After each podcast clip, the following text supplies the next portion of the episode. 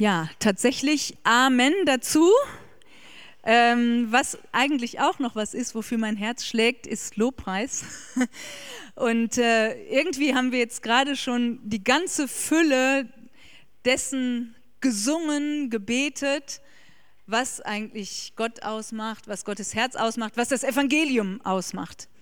Philipp, hast du die, hast du die Lieder ausgesucht? Ihr zusammen, genau. Habt ihr schon so, euch so ein bisschen an dem Text orientiert? Ganz bisschen. Ja, ja, ja. ja, richtig cool. Ähm, es ist einfach toll, im Lobpreis ist so viel Evangelium drin und wir können uns ein bisschen mehr dabei beteiligen, als wenn man so eine Predigt hört. Trotzdem hoffe ich, ihr könnt mir ein bisschen zuhören.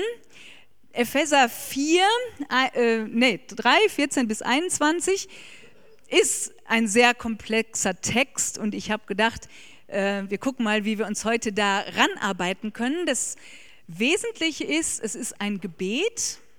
Und in meiner Bibel, in eurer vielleicht auch, keine Ahnung, ist überschrieben mit Fürbitte des Paulus für die Gemeinde. Und es ist höchst interessant, äh, wie sich diese Fürbitte gestaltet. Und das wollen wir heute Morgen einfach ein bisschen entdecken. Und wir bitten dich, Herr, dass, dass du zu uns redest, dass du uns animierst, dass du uns motivierst. Und ich bitte dich, dass du jedem Einzelnen so einen Punkt zeigst, den wir mitnehmen können in unser Leben, mit in die nächste Zeit, ja, wo du uns ja, neue Perspektive geben möchtest, wo du uns verändern möchtest. Ich danke dir dafür. Amen. Der Epheserbrief ist von Paulus geschrieben und ich weiß nicht, wie es euch geht mit dem Paulus. Ich finde, der Paulus ja, ist so eine gewisse schillernde Persönlichkeit. Ja? Also der hat immer so für mich seine zwei Seiten, aber ich muss sagen, ich habe auch großen Respekt vor ihm. So ganz kurz zu seinem Lebensbild, was mir so eingefallen ist zum Paulus. Erstmal diese 180-Grad-Wende, die er in seinem Leben genommen hat. Ja, er war eine angesehene Persönlichkeit, er war ein Pharisäer im Volk Israel. Die mussten gut aufpassen, was sie taten, ja, und die haben auch immer gut aufgepasst, was die anderen taten. Deswegen mussten sie auch selber aufpassen, was sie tun. Und Paulus macht plötzlich eine 180-Grad-Wende. Sein Leben verändert sich. Er begegnet Jesus und er merkt, ich war, ich war wirklich auf dem Holzweg. Ich, äh, ich ähm, habe gar nicht begriffen, wer Jesus ist und ich, ich muss mein Leben da ändern. Ich will mein Leben verändern. Und ich finde es äh, so faszinierend, dass wir unser Leben verändern dürfen. Dass Jesus unser Leben verändert, dass er Dimensionen in unser Leben reinbringt, von denen wir ja gar keine Ahnung haben, also wo wir auch nicht ahnen, dass es jemals in unserem Leben vorkommen würde. Und das, dazu möchte ich uns auch immer wieder ermutigen, dass wir nicht denken, okay, jetzt bin ich so an meiner Grenze angelangt und jetzt weiß ich, wie mein Leben funktioniert und nicht funktioniert, sondern Jesus will uns verändern. Und er hat den Paulus verändert, 180 Grad Wende. Und dann muss ich euch jetzt einfach dazu die schon vorhin angekündigte Geschichte erzählen. Wir waren im, im Februar zusammen auf dem ähm, Weltweit-Wochenende. Und bei dem Weltweit-Wochenende sind immer die Volontäre dabei, die im letzten Jahr in Peru waren. Und die gestalten das Wochenende auch. Und am Sonntag war eine super junge Frau da, die die Predigt gehalten hat. Und sie hat gesprüht vor Liebe zu Jesus und zu den Menschen. Und die Moderatorin hat sie gefragt, ja, was hat eigentlich dein Jahr in Peru ausgemacht? Und sie hat gesagt, 180 Grad Wende. Und das hat man ihr angespürt. Und es war total faszinierend. Jesus verändert uns sehr. Und die Moderatorin sagte dann auch noch, naja, als wir auf dem Weltweitwochenende vorher zusammen waren, also als die gestartet sind und eingeführt wurden quasi in ihr, ihren, ihren Freiwilligendienst, da habe ich immer so gedacht, was ist denn das für eine?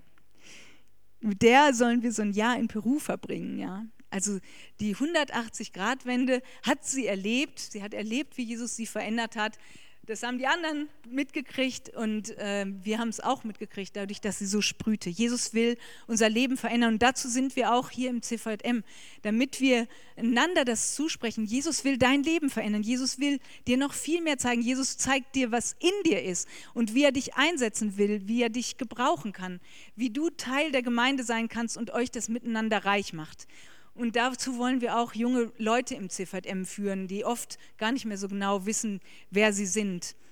Dass wir mit ihnen gemeinsam entdecken, was hat Gott eigentlich in dich hineingelegt, wie hat Gott dich gedacht. Tolle äh, Möglichkeit einfach auch für uns. Veränderung ist möglich.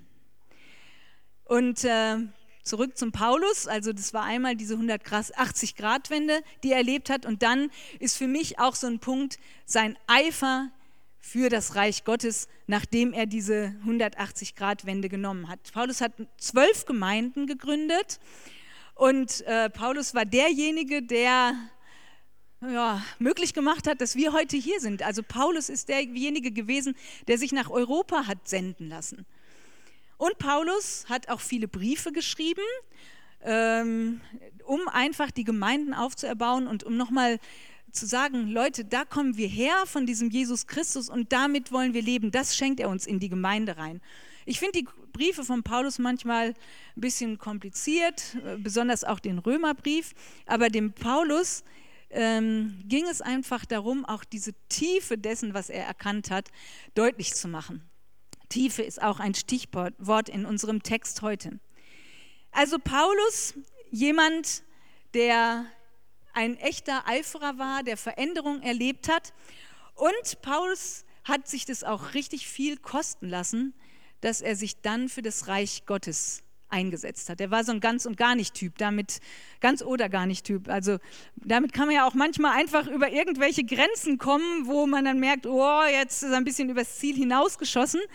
Aber trotzdem, ich habe großen Respekt vor diesem Paulus, wie er gelebt hat.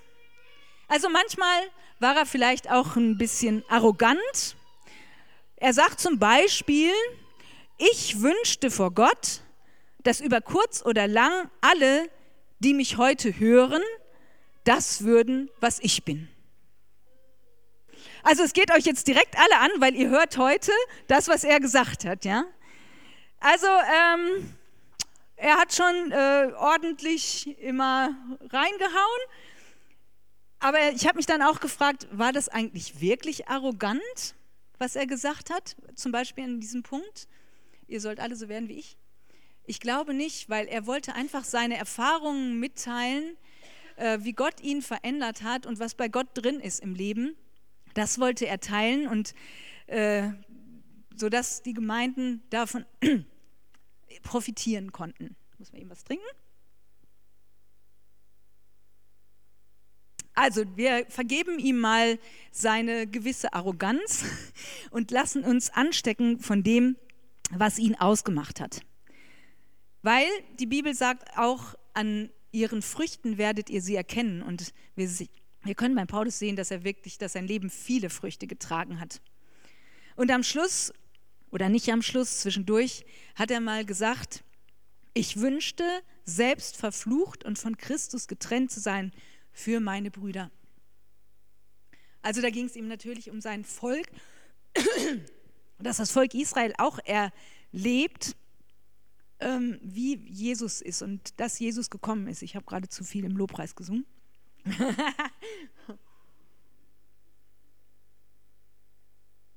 ähm, genau, also Paulus hätte sein Leben gegeben, seine, seine Bekehrung gegeben dafür, dass sein Volk, dass Menschen ihn erkennen, dass Menschen Jesus erkennen. Also er ist cool, finde ich, dieser Paulus unterm Strich, auch wenn manchmal ein bisschen Arroganz dabei ist.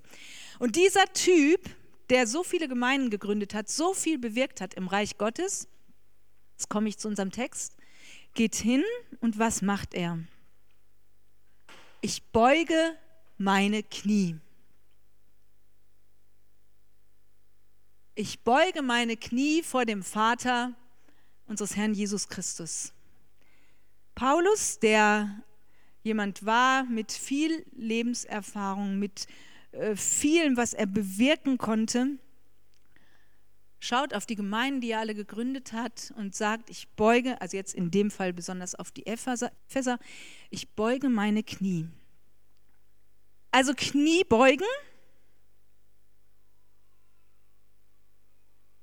hat er vielleicht auch gemacht, um sich fit zu halten, das ist aber nicht gemeint, sondern er beugt seine Knie, das heißt, er hat sich wirklich vor Gott hingeworfen, er hat sich gedemütigt, äh, Kniebeugen hat was von Unterwerfung. Und der ganze Mensch beugt sich. Paulus beugte sich in Ehrfurcht vor Gott, in tiefster Anbetung, in tiefstem Lobpreis. Und äh, das ganze Herz des Paulus war bei Gott. Wenn du die Knie beugst, dann, dann bist du wirklich unten angekommen. Ja? Dann bist du auf der Erde dann bist du auch ein Stück wehrlos, du hast keinen Überblick und du hast auch nichts vorzuweisen, du bist in der Position von Schwäche. Und Paulus hat sich einfach in diese Position begeben und sagt, ich beuge mich. Ich traue mich manchmal im Gottesdienst nicht, mich auf die Knie zu setzen, legen, ähm, weil ich dann ja denke, oh, was, was denken dann die anderen dabei? Paulus war das egal, obwohl er dieses große Ansehen hatte. Er hat seine Knie gebeugt. Und in dieser Situation war er übrigens im Knast, da war er ja auch öfter, und hat sein Leben riskiert. Und es zeigt einfach, im Knast denkt er nicht an sich. Im Knast kämpft er nicht für sich. Im Knast verbittert er nicht und sagt, was soll ich jetzt hier? Ich habe die ganze Zeit für das Reich Gottes äh, gearbeitet und jetzt äh, hocke ich hier. Was, was soll das Ganze überhaupt? Er zieht sich nicht zurück, weil er keinen großen Handlungsradius mehr hat, sondern er geht ins Gebet und er schreibt die Briefe an die Gemeinden. Bist du vielleicht auch ein Leiter? Hier im ZVM oder so, in, in der Jugend, bei den Kindern, wo auch immer. Und kennt man dich als jemanden, der sich vor Gott verbeugt, der vor Gott auf die Knie geht, der sein Leben ganz Gott hingibt, der vielleicht auch sagt, ja, ich war auch hier und da auf dem Holzweg. Ist, kennt man dich als jemanden, der sich vor Gott verneigt? Der große Held, sage ich mal, der große Paulus, ähm, der denkt einfach nicht an sich und seine Situation, sondern er ist voll fokussiert auf Gott, seinen Herrn. Und er hat von Jesus gelernt, dass er Diener sein kann und soll. Denn Jesus hat es auch gesagt, ich bin äh, in die Welt gekommen, um zu dienen, um euch zu dienen. Paulus hat auch so Dinge gesagt wie, seid dankbar in allen Dingen dankbar im Knast. Wer von euch liest die 100 Impulse? Einer hat mich heute schon drauf angesprochen. Die 100 Impulse, die gerade in der AG, genau, da kam neulich das auch mit sei dankbar in allen Dingen. Ich weiß nicht, ob's, ob du es in Erinnerung hast. Da ging es äh, darum, nochmal an die Corrie und Betsy ten Bohm zu denken, die viele von euch wahrscheinlich irgendwie kennen. Die waren ähm, im Dritten Reich äh, unter dem Nationalsozialismus als Jüdinnen äh, im KZ und haben da gebetet und haben gesagt, wir wollen Gott immer für alles danken. Ja. Und dann gab es Flöhe im KZ und äh, da hat die Corrie gesagt, also Betsy, jetzt reicht es mir eigentlich, jetzt dankst du auch noch für die Flöhe. Und sie haben sich gewundert, dass die Aufseherinnen gerade gar nicht mehr gucken, was sie bei ihren Bibelstunden machen. Und es stellte sich raus, die Flöhe waren schuld. Und es hat mich nochmal so angesprochen, als dieser Impuls kam, dass ich dachte, ja, seid dankbar in allen Dingen. Glauben wir Gott, dass er aus jeder Situation wirklich was machen möchte? Dass er mit jeder Situation einen Sinn verfolgt, auch wenn die für uns überhaupt nicht nachvollziehbar, überhaupt nicht erklärbar ist? Paulus ruft dazu aus, auf, seid dankbar in allen Dingen. Warum ist der Paulus so drauf, wie er drauf ist und warum beugt er sich vor Gott? Muss man ein bisschen in den Kontext gucken. Was war da vorher? Die Epheser, von Epheser 1 bis 3 ist eigentlich alles ein bisschen untypisch für Paulus Briefe und für äh, so einen langen Briefbeginn. Alles ist Lobpreis.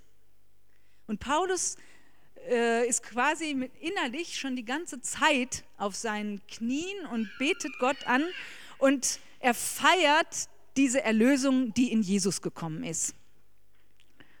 Und ich habe gedacht, wahrscheinlich ist eins seiner Lieblingslieder Mein Erlöser lebt oder so. Und ähm, er hat in seinen Lobpreis immer wieder reingebracht die Wahrheiten des Evangeliums. Was hat Jesus für uns getan? Und ähm, das, äh, das, äh, darauf bezieht er sich jetzt, weil Jesus alles für mich getan hat. Deswegen beuge ich meine Knie, weil Jesus alles für uns getan hat. Beuge ich mein Knie, bete für euch als Gemeinde, dass ihr reinkommt immer mehr in diese ganzen Geheimnisse, die Gott für euch hat. Nachher kommen viele Details, was Paulus gebetet hat. Die können wir heute uns gar nicht alle angucken. Da wäre jedes eine Predigt für sich. Seine Motivation ist aber, ich weiß, dass mein Erlöser lebt und das äh, bringt mich ins Gebet. Das muss überall durchkommen. Das muss in Stuttgart durchkommen, dass Jesus äh, der Erlöser dieser Welt ist. Das muss in der Stadt äh, bekannt werden. Also zum einen ist Paulus Gebet total geprägt von der Ehrfurcht vor Gott und zum anderen gibt es diese tiefe äh, Dimension der Fürbitte für die Gemeinde. Wovon lässt du dich berühren? Für was gehst du ins Gebet? Was, was beschäftigt dich so stark, dass du sagst, deshalb gehe ich auf die Knie? Ich habe äh, zufällig bei der Predigtvorbereitung bin ich darauf gestoßen, dass der ähm, Bund äh, der Bund der Baptisten no, äh, eine Gemeindekonferenz hatte und die haben sich vorgenommen, täglich fünf Minuten Gott auf Knien anbeten. Warum? Um eine intensive Beziehung zu Gott zu pflegen, hieß es da, sollte man ihn zum Tagesbeginn fünf Minuten auf Knien anbeten. Gerade wenn man viel um die Ohren hat, hilft dies, um sich bewusst den Aufgaben des Tages zu stellen. In dieser kurzen Zeit soll man Gott um seiner selbst willen anbeten. Und ich glaube, das ist wirklich das, was dem Paulus die Kraft gegeben hat und uns die Kraft geben kann, auf Gott sehen.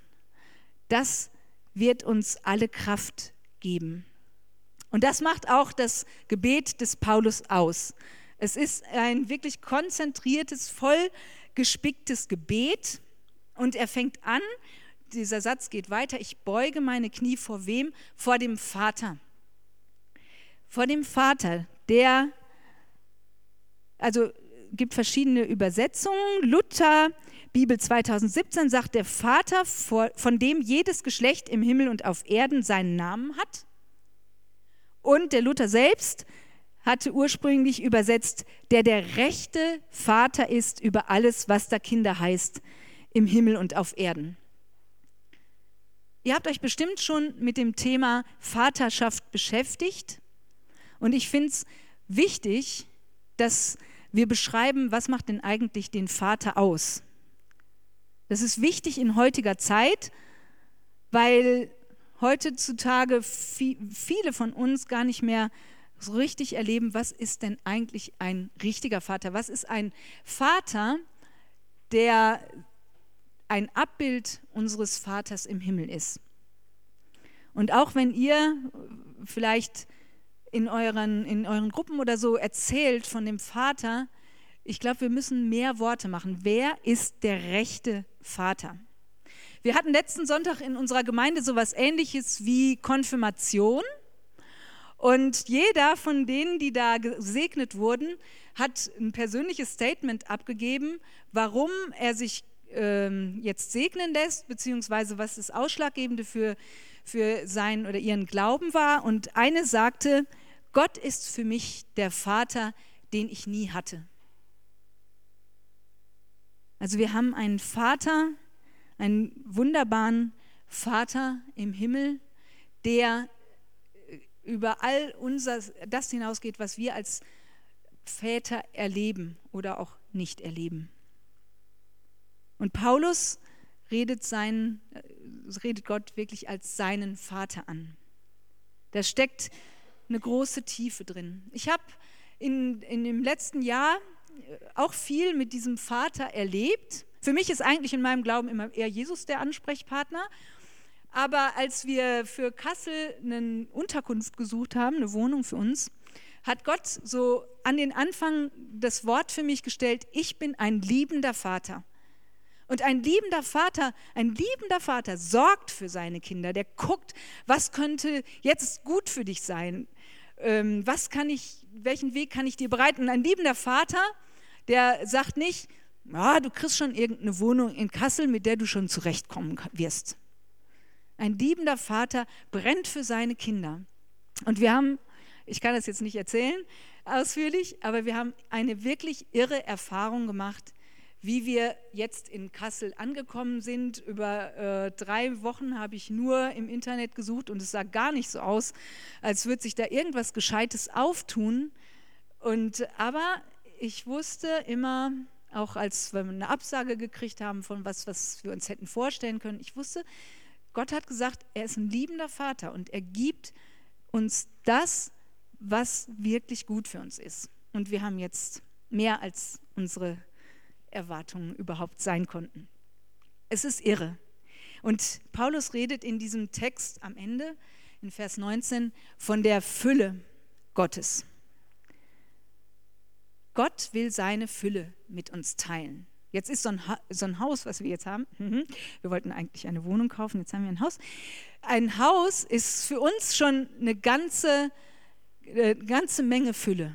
Aber Gottes Fülle ist nicht vergleichbar mit dem. Gottes Fülle ist noch viel größer.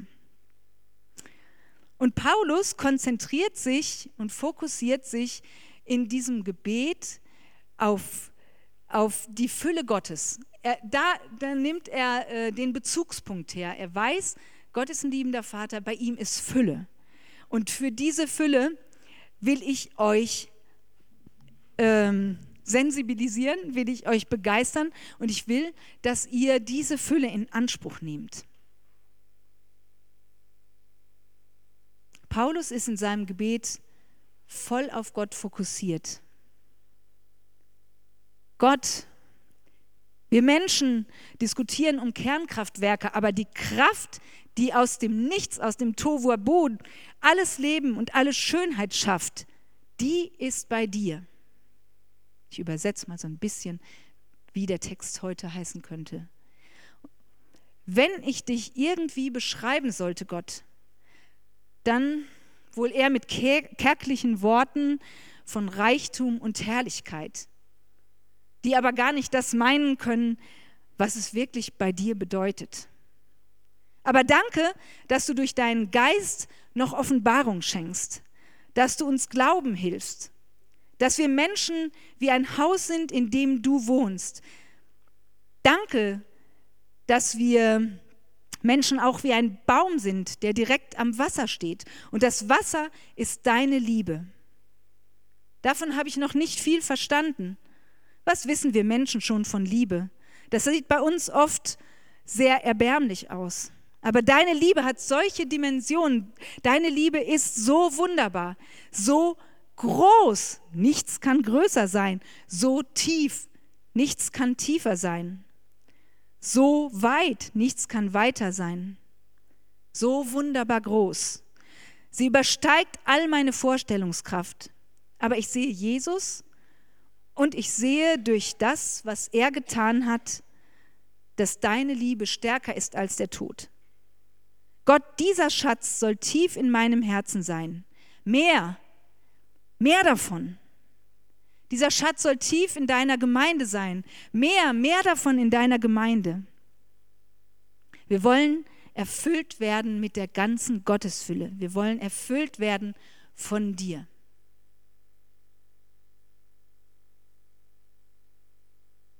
So ungefähr steht es in den nächsten Versen. Paulus ist ganz auf Gott und seine Fülle fokussiert. Ich glaube, dass Paulus, das, das Lebensmotto von Paulus war, wie im Himmel, so auf Erden. Und Jesus betet uns das ja selber vor, wie im Himmel, so auf Erden. Lass das unsere Perspektive sein. Aus wie die Fülle Gottes im Himmel ist, so will er sie hier offenbaren, so will er in mein Leben reinwirken. Das Problem in unserem Glauben und in unserem Gebet ist, glaube ich, dass wir eher nicht nach der Herrlichkeit Gottes suchen, sondern oft nach unserer Selbstherrlichkeit. Wie kann ich es gut machen? Was bringt mir das? Wie kann ich mich positionieren? Was springt für mich dabei heraus? Gott, jetzt lass mal kommen, ich brauche das, ich brauche jenes. Genau, auch finanzieller Reichtum ist oft das, worum wir beten oder äh, materielle Dinge. Und Paulus ist einfach fokussiert auf Gottes Fülle im Himmel wie auf Erden. Wir leben manchmal oder vielleicht häufig, sehr oft, wie Kinder auf dem Waldspielplatz. Ihr könnt auch den Sandkasten nehmen, wenn ihr keinen Waldspielplatz vor Augen habt. Aber hier gibt es einen bisschen was vom Waldspielplatz. Kinder auf dem Waldspielplatz sind was Tolles. Die werden da kreativ, die gucken, was gibt es da und was kann ich damit machen. Und die lassen sich richtig was einfallen, die bauen ihre eigene kleine Welt. Ich finde immer, Kinder brauchen keinen Urlaub auf Mallorca oder in Amerika, wo die Eltern sie dann durch die ganze Kultur hetzen und die ganzen Sehenswürdigkeiten angucken. Die Kinder brauchen das gar nicht. Kinder reicht Kindern reicht der Sandspielplatz. Ja? Also hier lachen jetzt einige, ich weiß nicht so ganz genau warum. äh, also Kinder, die sind zufrieden, wenn sie äh, da ihre eigene kleine Welt bauen können. Sie sind dann im besten Sinne gut beschäftigt mit ihrer kleinen Waldspielplatzwelt. Aber wir erwachsenen Kinder im Glauben, wir dürfen aufwachen, unsere Herzen, unsere Augen aufmachen und uns die unsichtbare Welt bewusst machen. In der unsichtbaren Welt ist die ganze Fülle Gottes für uns bereit. Und ich habe gerade schon ein bisschen genannt, welche äh, Dimensionen der Paulus da alle sieht. Ihr müsst selber nochmal nachlesen. Was ist dein Gebet? Wonach streckst du dich aus? Schau immer wieder auf das, was bei Gott ist und ruf das ab. Das hat er für dich bereit, der liebende Vater. An dem, was du betest, kannst du erkennen, wo dein Herz schlägt. An dem, was Paulus betet, können wir sehen, wo sein Herz schlägt. An dem, was du betest, kannst du schauen, wo dein Herz schlägt, was dir wirklich wichtig ist. Und wenn du wissen willst, wofür dein Herz schlägt, dann schau mal auf das, was du tust. Was du tust, ist das, was dir wichtig ist und was du willst. Und es hat auch Auswirkungen auf dein Gebetsleben. Für mich ist das eher eine sehr harte und unbequeme Erkenntnis, wenn ich auf mein Gebetsleben sehe, weil ich oft nicht auf die äh, Knie gehe und sage und, und schau, wie bist du Herr und was hast du bereit, sondern weil ich eher so immer so ein Kurzupdate mit Gott mache, das ist jetzt dran und das bräuchte ich und segne die Predigt beim CVM Stuttgart und segne den in seiner Krankheit und ja. Ich will wirklich lernen, zu mir hat dieser Text selbst sehr gesprochen, mich immer wieder auf das zu fokussieren, was bei Gott ist und was ich da abrufen darf. Es geht ums Innere. Ganz viel in diesem Text, da steht ganz oft in. Ja? Der inwendige Mensch ist es, um den es geht, der vor Gott steht, den Gott erneuern, den Gott berühren möchte. Christus in unseren Herzen. Wir in der Liebe eingewurzelt in den Dimensionen Gottes und die Fülle Gottes in uns. Das ist, Gott, das ist das, was Gott bewirken möchte durch seinen Heiligen Geist. Das ist das, was Paulus begriffen hat und was er uns nahelegen will. Seid doch in Gott und lasst Gott in euch, euch ausgestalten. Wie wird Gebet und mein, meine Beziehung zu Gott effektiv? Mir ist dazu noch der Salomo eingefallen. Der war jung, als er König wurde und sagte von sich selber, ich weiß nicht aus noch ein, was soll ich machen in diesem großen Volk? Und Gott, ich bitte dich einfach um ein gehorsames Herz. Ich will auf dich fokussiert sein und ich möchte, dass, dass ich mit meinem Herzen bei dir bin und dass mein Herz dir folgt. Und Gott hat gesagt, das, das ist ein toller Wunsch, dass du nicht bittest um langes Leben, nicht um Reichtum, noch nicht mal um den Tod deiner Feinde, sondern um Verstand auf das Rechte zu hören, auf mich zu hören. Und deswegen will ich das tun, worum du mich gebeten hast. Und dazu gebe ich dir auch noch, worum du nicht gebeten hast. Nämlich Reichtum und Ehre war für einen König wichtig. Insight bedeutet, mit Salomo gesprochen, innen ein Herz, das Gottes Willen erkennen und tun möchte. Das Gebet von Paulus endet mit Lobpreis. Dem aber, der überschwänglich tun kann über alles hinaus, was wir bitten oder verstehen, nach der Kraft, die in uns wirkt, dem sei Ehre in der Gemeinde und in Christus Jesus durch alle Geschlechter von Ewigkeit zu Ewigkeit. Ausrufungszeichen, Punkt. Gott sei alle Ehre. Immer wieder ist es im Herzen von Paulus und immer wieder weist er die Gemeinde darauf hin. An welchen Gott glaube ich, glaubst du? Der überschwänglich tun kann, über alles, was wir bitten oder verstehen? Also für mich ist es wirklich oft äh, eine Hilfe zum Beten, dass ich sage, äh, Herr, es, es bleibt nicht bei dem, was ich jetzt gerade vor Augen habe, sondern bitte tu über alles bitten und verstehen. Wir sind auch in unserem Gebet so arm oft. Aber du willst über Bitten und Verstehen tun. Das Gebet hat so große Verheißungen. Es steht auch an einer Stelle im Jesaja, Ehe sie rufen, will ich antworten. Wenn sie noch reden, will ich hören. Gott wartet einfach nur darauf, dass wir uns ihm zuwenden. Und er will uns unbedingt hören. Und am liebsten will er schon geben, bevor wir überhaupt gebeten haben. Zum Glück gibt es ja bei ihm nicht so eine Zeitdimension, in die wir oft eingeschränkt sind. Gott gibt, bevor wir bitten, und er gibt über Bitten und Verstehen. Und er sagt, wenn ihr mich in meinem Namen etwas bittet, ich werde es tun. Warum diese Verheißung? Weil Gott gerne gibt. Er ist ein liebender Vater. Und wenn wir seine Ehre suchen, wenn wir ihn suchen, so wie der Paulus das gemacht hat, wenn wir anfangen, ihn zu suchen, dann lässt er sich finden. Wenn wir seine Ehre und Größe suchen, dann verschmelzt verschmelzen Lobpreis und Bitte.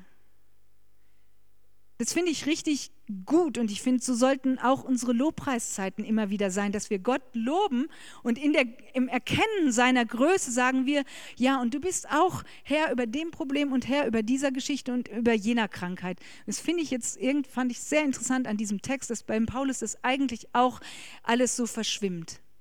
Und wenn wir Gott loben und seine Größe sehen, dann, dann ermutigt uns das auch, die Dinge in unserem Alltag wirklich anzupacken und, ähm, und nicht davor zu verzweifeln, sondern zu sagen, ja, Gott ist größer.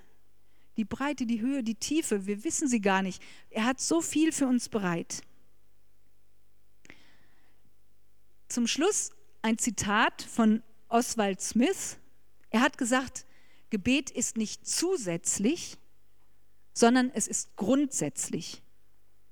Es unterstützt nicht unsere Missionsarbeit, also unsere CVM-Arbeit zum Beispiel, es ist Missionsarbeit. Wir können nur das ernten, was vorher im Gebet errungen wurde. Vielleicht geht ihr heute Nachmittag nach Hause, setzt euch in die Sonne und betet einfach nochmal dieses Gebet nach. Einmal in der Ich-Form. Was willst du aus der Fülle Gottes? Was, äh, was verheißt dir die Fülle Gottes? Wie kannst du diesem Gebet nachbeten? Und dann auch wie der Paulus. Nicht bei uns bleiben, sondern an euren CVM, an eure Gruppe, an was weiß ich, wen denken, für die Gemeinde beten. Einer meiner Lieblingsbibelverse ist, trachtet zuerst nach dem Reich Gottes, so wird euch alles andere zufallen. Das ist der liebende Vater.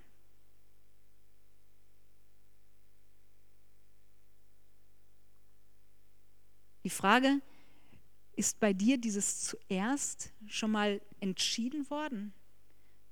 Willst du das, dass Gott und sein Reich am also quasi die Überschrift über deinem Leben sind, das Motto über deinem Leben.